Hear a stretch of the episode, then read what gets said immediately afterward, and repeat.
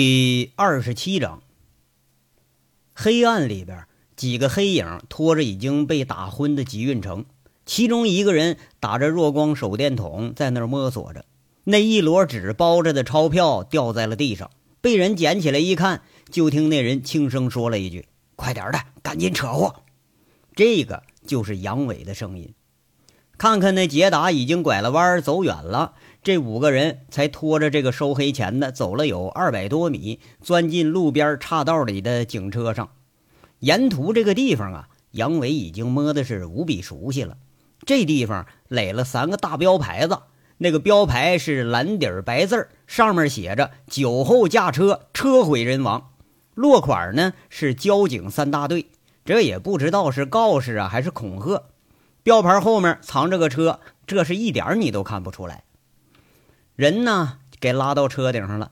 几个人是手忙脚乱的，戴上帽子，马上就变成了威风凛凛的警察了。这可不是假的啊，是正宗的协警。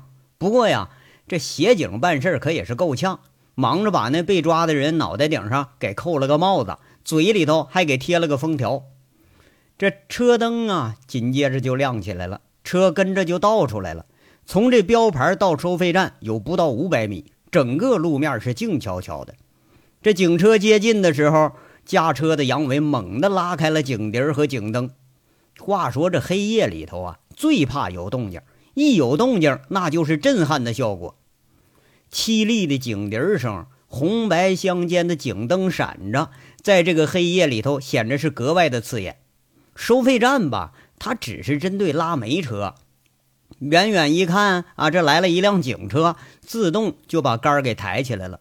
不过这个时候出现了警车，这一干这个呃管收费的这个收费员，他那心里头啊，怕是跳的比那警笛响的频率还高呢。警车呼啸着再走了有个几十米，却给挡住了。正准备随时过站的车，在路面上齐刷刷这就排了两排。中间的空隙勉强啊能过个摩托车呢，还差不多。那亏得说是景瑞霞他走的早，要是这时候走，怕是就得给堵死这里头了。这警灯警笛响着呀，马上车窗里又伸出个警察脑袋来，扯着嗓子就开拿着那个喊话器，开始大声叫唤上了：“喂喂喂，执行公务啊，都给我让开让开让开，执行公务呢，让开！”这司机一下子可就毛了，前后看看，现在这两公里的路，那比沙丁鱼罐头还挤得紧呢。除了说往前走，你别说往后退啊，你就连左右挪一挪，那都不可能了。煤管站这地方，那心里都犯疑，这事儿可坏了。那警察怎么就这时候就来了呀？那来也不通知一声，这放车的功夫来了，你可别出什么事儿啊！心里有鬼的呀。怕是他看着什么呢？都是鬼。收费岗楼子里头这几个心里可没了主意了，那赶忙啊，呃，拨那领导电话。一拨，我操，领导关机了。这功夫，那警灯闪得更亮了，警笛声音更大了。那人扯着嗓子，可是喊得更凶了：“喂，那个阻挠执行公务是吧？视同犯罪，知道吧？到底他妈的让不让地方？”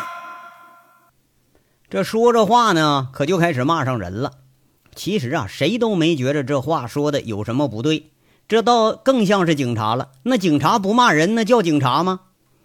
前头俩车那司机就哭丧着脸，大声喊着：“哎，警察大哥！哎，不是大叔，那个警察大爷呀，你你看看这架势，这这玩意儿能让开吗？这呀！”另外几辆车那司机啊，也在那附和着。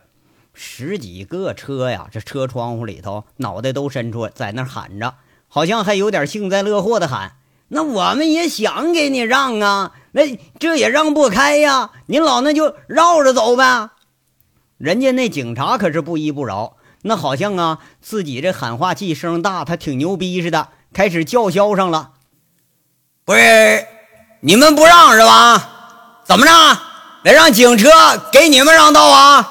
你们敢赌，我他妈也敢赌！我看他妈谁赌得过谁！这小小的长安警车停在庞大的康明斯重卡面前，就像一只小兔子站在大象面前似的，它显得是格外的渺小。不过那渺小归渺小啊，这嚣张的劲道那可是更凶了。正在这僵持着呢，那站里跑出来一个没管站上的人，快步跑到警车门口，见着这喊话的杨伟啊，就往那兜里头塞东西。杨伟斜着眼睛一看，那是一卷子钞票。那人一边塞钱一边笑着说：“哎。”警察同志，你看这个这车实在也让不开，一会儿啊，呃，他们开走了，您再过呗，到我们站里头您休息休息，要不回头您你看您走高速也成。你看那个那人呢，很谦恭的在这塞着黑钱。杨伟很得意，拍拍口袋，非常爽快，笑着说了：“那那行吧，那那那我们走高速了。不过这就好像纯粹还没玩够似的。”那个大声的在喊话器里头又开始喊了，不过那个音调马上就亲和无比了。呃，司机同志们，今天夜里有寒流霜冻，请大家一路注意安全，请注意安全。我代表凤城警察，祝你们一路顺风。这边正喊着话呢，那车就拐了弯了，一溜烟车跑了，警灯警笛一下子全灭了。司机呀，估计都明白这怎么回事心里头在这骂呢：“你妈了个逼的啊！没收钱你就翻脸，收了钱马上变脸，你个臭婊子养的啊！”那车回过头来呀，就过了站沿边上那路，就往回返了。刚出了煤管站的监控范围，就听杨伟轻声喊着。快点倒车，倒车，倒车！沿路撒开啊！别别他妈的往一块堆，快点的撒呀！那路面上叮叮当当就开始响，怕是啊，那都是铁家伙给扔路面上了。这是老一套了，只有在收费站附近那敢扔这玩意儿。又过了几分钟，警车载着几个人就进了高速路的收费站，沿着高速路行进了有两公里，在一个能居高临下看到二级路的地方缓缓停下来了。不是连长，你这刚才乱响警报，那不等于暴露目标了吗？这不，那小队长张根呢？他有点不太理解了。啊就就就就是队长，你这不咱不说好了秘密行动吗？另一个小队长那个义晨同志，他也不明白了，他凑上来也问着：“哎呦，哎，你们看过电视顶上演魔术没有？”杨伟在那血笑着。啊，看过呀，几个民兵协警全都在这回答着。那为什么要表演魔术魔术的时候，他得要个美女配合呢？而且这美女穿的呀，得比衣服那衣服还得特别少。哎，你们说说这是为啥呀？杨伟在这笑着问，大家是你看看我，我看看你，都摇头说了句：“那不知道啊。”要说你们就是笨。那美女呀，就是为了吸引你们的注意力。说是看魔术呢，一上场就光顾着看着那女的那大奶子、大腿了。哎，你这么一看，人家那表演魔术的就开始捣鬼了。等你醒悟过来，哎呀，人家变出了个什么呀？人变没了个什么呀？完了你就惊奇了。哎呀，这这魔术表演的真厉害哈！其实呢，你是光顾着看着那女人，你流口水了，你根本都没注意人家在那干什么呢。呃，话说呀，今天这警车哎，就相当于是美女。那魔术师，哎，你们猜猜这是谁呀？杨伟笑着在那提示着。啊，那那我知道了，那个是是连长你吧？张庚在这回答。他这孩子吧比较老实，胖乎乎的脸蛋子，看杨伟的时候那都是一脸的崇敬。哎呀，是吗？那么我变了个什么魔术呢？一会儿啊，我给你变个美女当媳妇玩啊！杨伟却是哈哈笑着，他没正面回答。这一干民兵也是哈哈大笑，隐隐约约知道这杨伟指挥了，但是又不太敢肯定。哎哎，看看看看，连长，哎，他们吵起来了，他们是不是要干架呀？哼，哎呀，就怕他们干不起来呢。杨伟笑着对着步话器输了密码，喊了一声：“林姐，林姐，开机。”哎，好嘞。步话器里传来林寒静的声音，这个时候听着是格外的动听。没有人发现呐，在这时候自己手机上的信号三格变成两格，两格变成一格，是越来越少，越来越听不清楚，不稳定了。而且呀，那有正打电话的人呢，听筒里头就哧哧哧那声特别响，听到的来话呢是断断续续，也听不清楚。听不清楚，干脆就挂机了，悻悻在那骂一句：“他妈了个逼的，这个联通的破机啊，那帮便宜没好货着。”话说十分钟前呢。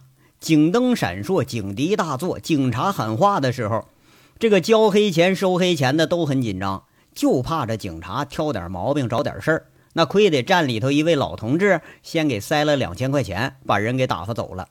这钱呢，反正一会儿班长回来了，大帐里头咱一摊，是不是？这倒也不着急。司机看着警车走了，他也松了口气。刚才那注意力呀。都被吸引到眼前的警车、警灯和警笛儿，还有警察的狂呼乱叫上来了。没人注意到那庞大的车体下边，地老鼠一般的来回穿梭着好几个人影。其实啊，这警笛一响，就是给潜伏在几个路沿两边的人给发信号呢。那意思就是可以动手了。魔术师可不是一个人，而是一群人，两个人啊扎轮胎。那细细的钢针、钢锥子给你扎进去，再一往外一拔，微微的漏气声就出来了。你不把耳朵贴上去，根本就听不见。动作它不太大呀，但是干的是非常彻底。这一扎就是一侧所有的轮胎全扎了。你这样的话，就想凑合着走，你都走不了。还有俩人干什么呢？架电极，那细细的铜线绕着车的蓄电池的正极，给搭到车身下面那个铁件上。微微的火星子被那车身给挡住了，没人注意到自己的车，或者说别人的车，这已经开始就漏电了。这个呀，在修车术语里头叫打铁，哎，就像那个电路短路似的。后果是什么呢？就是说，如果要多跑一会儿电，一会儿打火时候，那马达就阳痿了。哎，就算你有天大的本事，你也起不了步。还有俩人啊，拿着钳子。专门挑那个铜制的输油管的那种车，哎，就微微那么一夹，但是他可不给你夹断喽。修车的轮子在教这个办法时候，他是这么教的啊，说是，嗯，泵式输油管啊，一旦这样处理呢，那个无法泵油，就引起油路供应不畅了。七成可能是点不着火，有三成那可能是打着火了。不过呀，你打着火你也跑不了。那就像得了那个羊癫疯，你抽风似的。反正啊，就一个可能，他迟早也得趴窝。轮子贼溜，这俩小偷出身的那个修车把式，车修的是越来越好了。不过这个糟践车的本事，那也是越来越高了。拉了电极，看着火花，听着车身微微漏气的声音，都是忍不住要掩着嘴在那偷笑。你要说也是啊。就不干这个下三滥的活都多少年了？哎，今儿一拿起来，感觉哈，这损人不利己的活那他就是有乐子看。看样啊，这已经是排好了位置了。几个人不慌不忙的爬在那车底下是来回穿梭着。五分钟的僵持时间，除了第一排两辆车，后边啊有二十几辆车已经给做了手脚了。那警笛一停，几个人马上住手了，沿着路沿就撤出了路面。杨伟交代的啊，是说不许恋战，万一让司机发现了，给你围上了，那可不是玩啊，打你半死那都是轻的。步话器里头交代了几句，几个黑影小跑着，朝着两公里外接应的车上就奔了过去。景瑞霞是一直在那路边上等着呢。没人能想到啊，警车的出现只不过就是个作秀，关键的是有人在那动手脚呢。更没人想到的是啊，今天这条路已经是完全不通了。就算你这车不出问题，你也走不过去。这煤管站里头一直就没见着代班长回来。那这收费的这几个可毛了，没收着钱呢，钱没收着，哎，也没收着代班长下命令说放车这个通知。眼看着司机都在那抻着脑袋喊，刚才送钱的和那几个收费的碰头一商量，这事咋办呢？人家说：“那咋咋办？我总不能把车给你白放了吧？那咋办？凉办呗，是不是？见不着钱就不放车，这是规矩，是不是？这是仅次于代班长地位的呀，那一个女同志。这女同志啊，脸黑人黑，估计那手更黑，拍着桌子发言啊。不过这话也赢得了大家的认可。那说的就是啊啊！你不给私人交钱，那你就按章，你就纳税交费呗。煤管站上的他没见着钱呢，不放车。那不管是收黑钱的，还是收正常交费的，那咱总得说见着点钱吧。这边呢，钱交了，车不放，电话还打不通，司机这可等的上火了。一上火，那这可就真要火冒三丈了。咱他妈见过不要脸的啊，没见过你这么不要脸的。你收了钱了还不放车？我操了，找他去！前头这几辆车估计是带头的，砰砰砰拍着车门子下来十几个人，冲着那煤管站就冲上来了。不是几点了？几点了？我们还赶路呢，为啥不放车呀？对呀，就是收了钱耍赖，是不是？真鸡巴不要脸！妈，退钱退钱啊！不退钱，他妈砸了你们这破地方！不是你们啥屌人呢？啊，拦着我们长平车啥意思啊？对对对，操！哎，哪次少给你们钱了？那膀大腰粗、一身煤灰兼油污的司机们，个个都是脸色不善，围着收费岗楼子在这喊着。大半夜的，那说话可就是无拘无束了。这帮跑黑车司机倒也是见识的多了，聚众闹事吧，你这煤管站还真就拿你没治。话说吧。恶人你还得是恶人磨呀！收费岗楼子里头那也不是善茬。那个黑脸四十多岁的大妈级别那人物，看样这场面他也经历不少。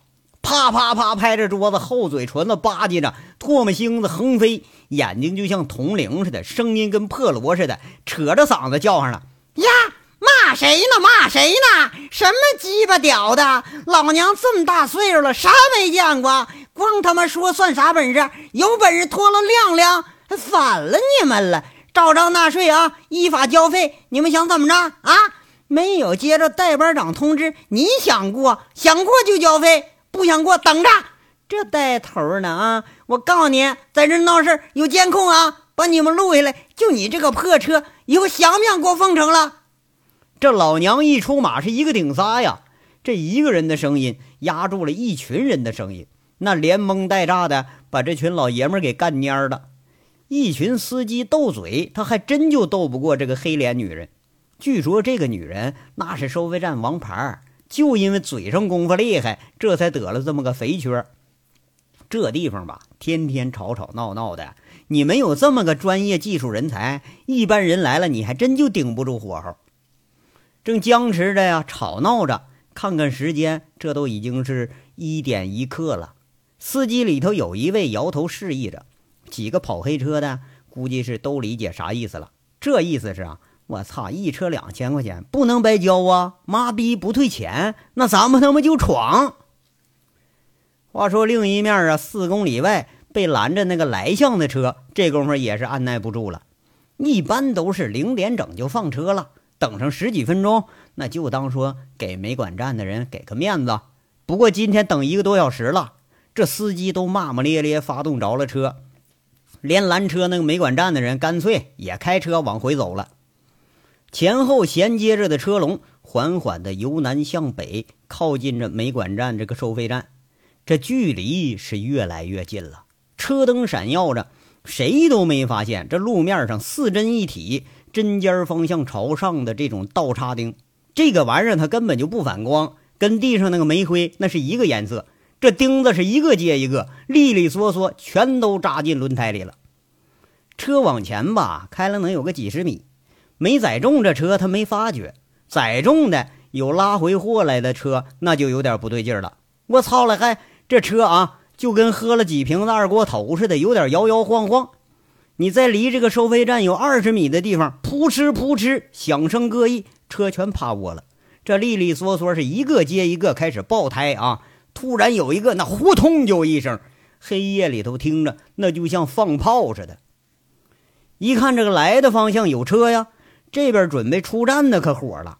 前两辆车轰轰发动着了，鸣着喇叭喊着话，一路上这车陆陆续续灯就亮起来了。这架势大概全都知道，就要强行出关了。两辆车怒吼着，也不理会岗楼子里那人扯着嗓子喊，直接冲开栏杆就往前走。走着走着，哎，我操嘞！后面几辆车，哎，发动着动不了了。下车一看，我操，真闹心！哎，一边的车轮啊全瘪了。哎，你说他妈的，另面另外一面那司机就研究，嗨嗨嗨，你看我这车，哎，我这车发动不了了。有几辆车是连动打了好几次马达就打火，都是呜呜直响，没反应。再一开呀，连车灯都成昏黄色的了。哎，你就这色儿吧，你还找不出什么毛病？得了吧，按着大喇叭，这后边又骂上了。倒是有一辆勉强啊，发动着了。一起步，一踩离合，马上停车了。咕咚一声，后面的那个撞前面车屁股上了。当时啊，那一瞬间场面就乱了。这条啊向来井然有序的车龙，好像被扎了七寸似的，动不了了。这骂声、喇叭声、车的轰鸣声，甚至有司机跳下来撕撕扯扯要干仗。这冲关的呀，一共就过去四辆车，剩下的趴窝一串。那过去四辆他也没落着好。走出去不到一公里，跟来向那车都一个德行，噗呲噗呲一漏气，重载超载这车那爆了好几个胎，趴窝了。和这来向的车正正好好就把路面给你堵了个严严实实。这回要说最高兴的，那就是收费站里的人了。虽然你看啊，车我没拦住，但一看这德行，都哈哈笑。内园女将张着血盆大口，乐不可支，笑老半天呐，指着那趴窝的车就喊：“嘿！”不让你跑，非跑跑姥姥家去了吧？省着老娘抓你了！嘿，遭报应了你！这回这外边啊，可就乱成了一锅粥了。高速公路上，杨伟架着望远镜，看着两个方向不断闪着的车灯，不断有新补充到车队里的车。两个方向以收费站为交叉点，密密麻麻就排在一块了。和预料中这结果可是一样啊。这样的天气里头，那都是唯恐落到别人后边。来向的、去向的司机们，那是见缝插针，并着排就挤到一块了。而收费站里那几辆呢，那都给你挤瓷实了。就这路啊，没信号，没人通知，车是越堵越多。绵延三百多公里的路上，不知道还得有多少车要陷进这个坑里头。同一时间，周玉慧也在望远镜里看着。那红外线望远镜在这个寂静的夜里头，看着二级路上的车灯是非常清楚。从收费站往北，干扰信号仪开机不到二十分钟，这就已经形成了三公里的堵车，而且吧是越堵越多。就正像杨伟说的，这年头啊，没谁会说很注意什么社会公德不公德的，那都抢着往前走。并不太宽的路面，从远处看，那你都知道了。挤了并排着有个两三辆大车小车，你不堵死都不可能。周玉慧突然想到，这呀还正就是国情。他起初不相信说堵车，那只是说他走惯高速路了，那来向去向分得很清楚，无时无刻不遵守着交通法规。而在这个类似于荒山野岭的地方啊，你要让大家遵守行车靠右这个最简单的法则，那比上天都难。自己这个思维模式呢，进了那定式，而杨伟却是恰恰就抓准了人性。他知道这司机都是怎么干的。这么一说吧，堵车其实真挺简单。咱要说白了啊，那就是他们自己在堵自己。小周啊。下面怎么了？啊，堵车了！堵车？怎么会呀？林寒静不解地说了一句，拿过望远镜一看，说了一句：“哎呦喂，这车堵得够严实的呀！一时半会儿这开不了了，不会是杨伟捣的鬼吧？”周玉慧一下子给逗乐了，笑着说了：“林姐，他没告诉你啊？告诉我什么呀？那他告诉你什么了呀？”他说让我屏蔽手机信号，他要办点事儿，那不会就是这事儿吧？这也太缺德了吧？那怎么办到的呢？林寒静说着，在这半信半疑，他不敢肯定。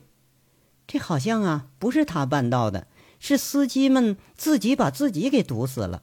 我现在明白了，他是想堵了车，而且还不让被堵的往回打电话，后边的车跟着直往前来。黑灯瞎火的呀，一起往坑里跳。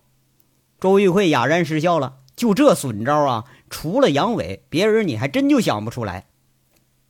那不一定吧？这还有有线通讯呢，固定电话总能打吧？站里、高速路口这都有有线电话呀。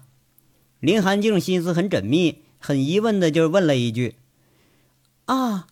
周玉慧突然恍然大悟了，他说了：“就就那个呀，下午就给剪断了，总共才四部电话，筷子那么粗的线缆，杨伟连工具都没用，就就给弄断了。”林寒静这一下就无语了，他摇摇头说着：“小周啊，你劝劝他，你知道他这次是有备而来，也非要闹出个样子。虽然我在道义上我支持他，不过有些事儿不能太过了呀。”我哥在阳明县开煤矿，多多少少也了解点长平的事儿，有些事儿还是低调处理的好。严格的说，凤城一带的黑车、黑煤和黑老板是地方土政策造成的，冰冻非三非一日之寒呐，那不是那么容易就能撼得动的呀。啊，那这话呀，这话您跟他说吧，他要想干什么，谁也拦不住啊。我相信好多后手都已经开始准备了。那他到底要干什么呀？林寒静还是很怀疑。我也弄不清楚。不过我想他有分寸。你这么相信他呀？啊，那您不是也相信吗？要不您也不会大老远的从北京来了吧？啊，我只是相信啊，北疆出来的兵心眼儿不会那么坏而已。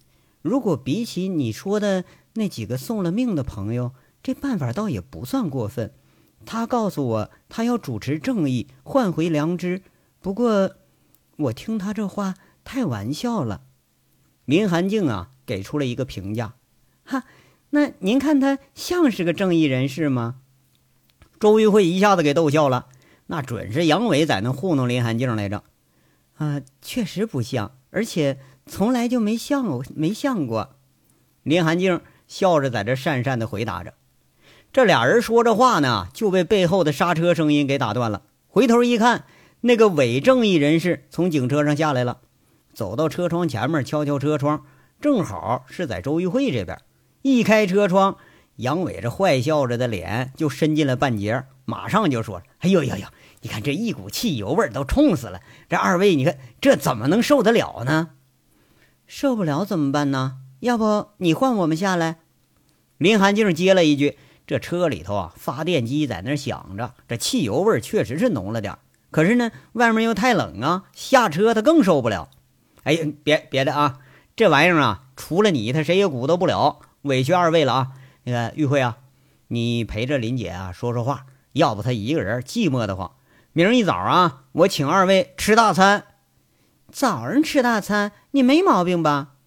周玉慧没好气儿说了一声：“啊，那个，那那个，那中中中午中午中午吃。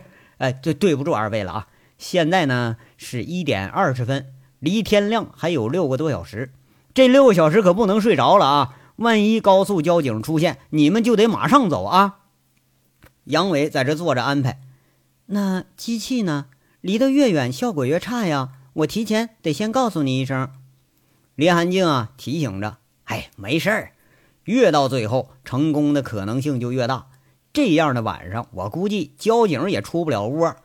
天气预报说了，说有雪，你们只要看着说开始下雪了，就起步往凤城走。三十七公里呀，应该个几十分钟也就到了。到了凤城，给我打电话啊。那你呢？”周玉慧呀，接着话头就问一声：“哎，你看，别看着我呀。”我得回去给这帮堵车司机准备早餐呢！啊，总不能让大家都饿着吧？杨伟在这一脸的坏笑啊！切，你会有这么好心？你巴不得他们堵在这儿都走不了呢？哎呀，那那当然了，正因为走不了，咱才得给他们做吃的呢。杨伟是一边说一边笑。这深更半夜的，车里坐着俩美女，遗憾的是一位也看不清楚。偏偏周玉慧这心里头啊有个小疙瘩似的，老觉着杨伟这眼光就往那林寒静身上瞟，而且对林寒静要来之前，自己居然是毫无所知。这这当会儿多多少少就有点耍小性子了，一直在这挤兑杨伟。杨伟是好歹胡诌八扯的把这俩女人给安顿下来了。瞎扯了一会儿，杨伟驾着警车呼啸着回了凤城。车开了能有十分钟吧，车上被抓那个悠悠的醒过来了。一醒之后，看着两面都有人，见鬼似的喊：“哎呀妈，救救救命啊！”杨伟当时就给逗乐了。这等着回圣凤凤城再收拾这个货呢。哎，这倒先醒醒过来了，找了个停车线，把车一停，把车呀交给张庚了，自己回到后座上，亮亮那个弱光手电筒，照照警服和警帽，笑着说了：“啊，鬼叫什么呢？你不已经被警察给救了吗？”哎，那那这这这这这哪儿啊？这是？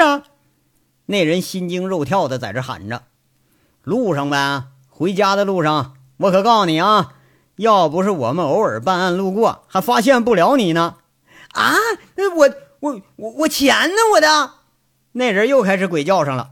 哎呀呀呀，给你给你给你，这不是吗？你亏得我们发现的早。哎呦，哎呦呦，哎呀，谢谢谢谢警察同志啊，谢谢谢谢。哎呀，不是我，我得回站里啊，我要不在那站里，都得乱成一锅粥来了。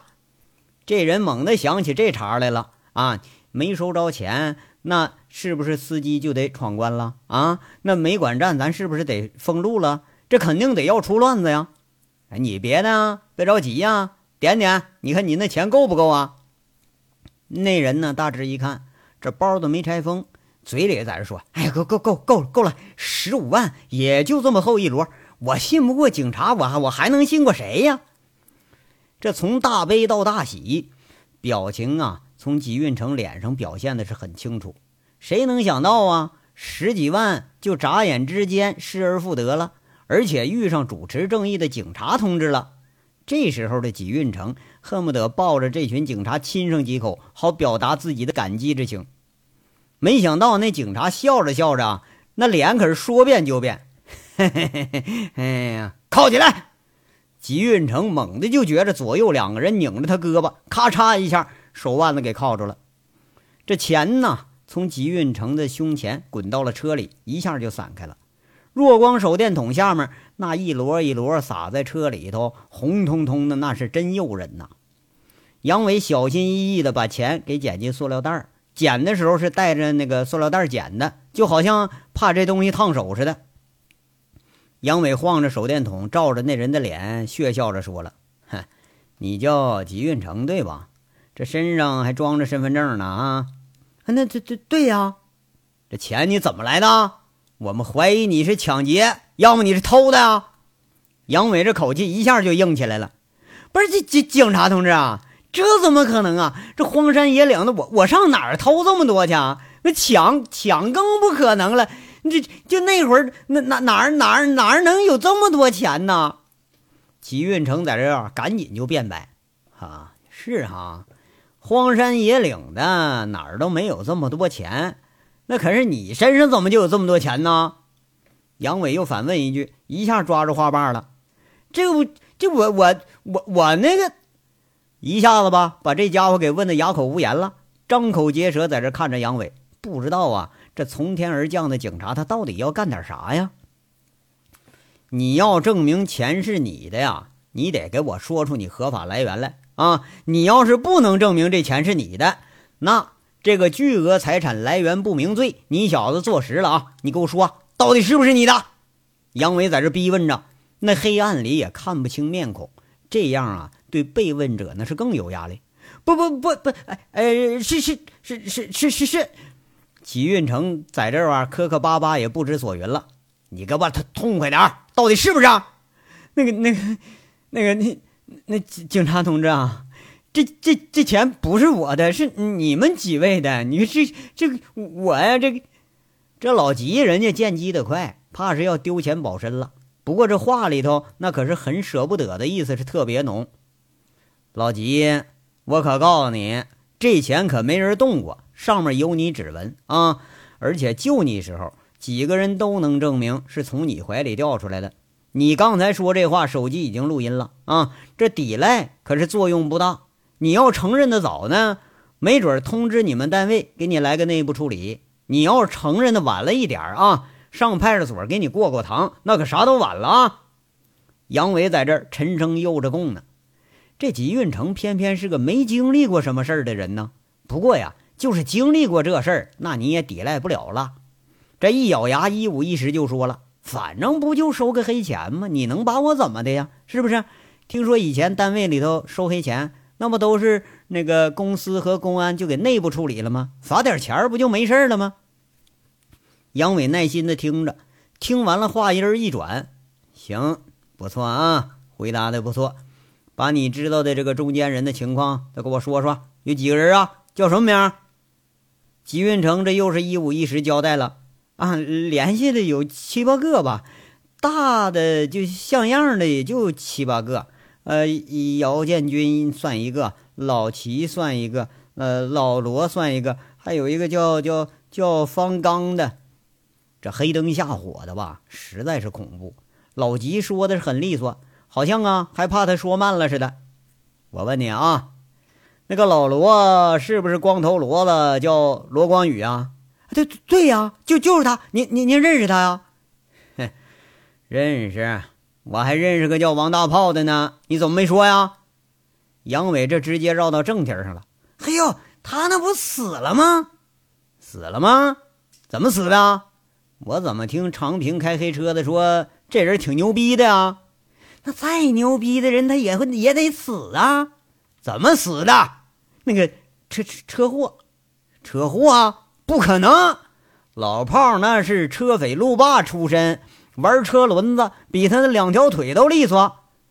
那这这我也说不清啊，好像听说那个黑车司机都都说这老炮是让长平刀哥给整死的。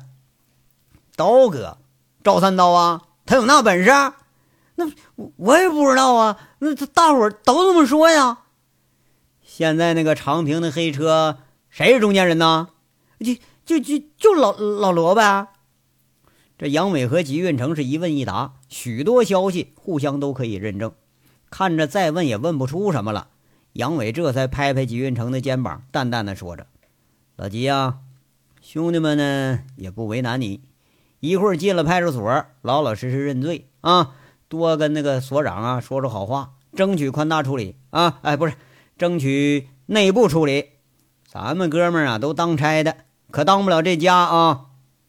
杨伟说的言辞恳切，倒还真像是就为这集运城着想似的。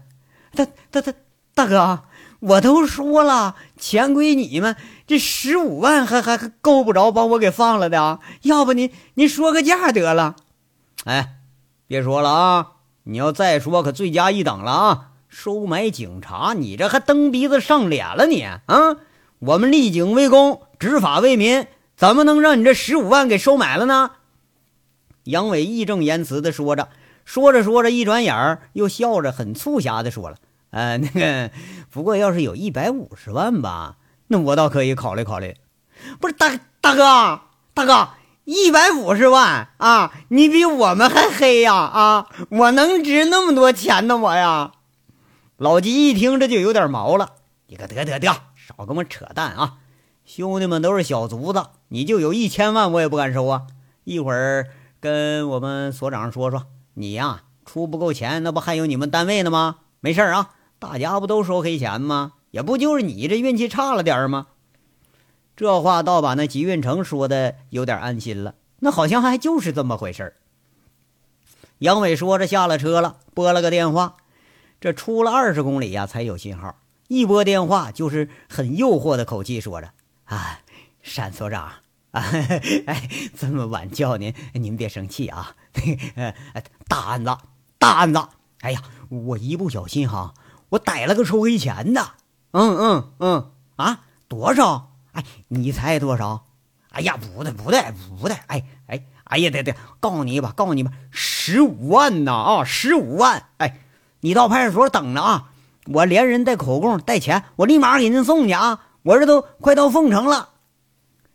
话说呀，车没等到凤城呢，锦绣派出所那灯可就亮了。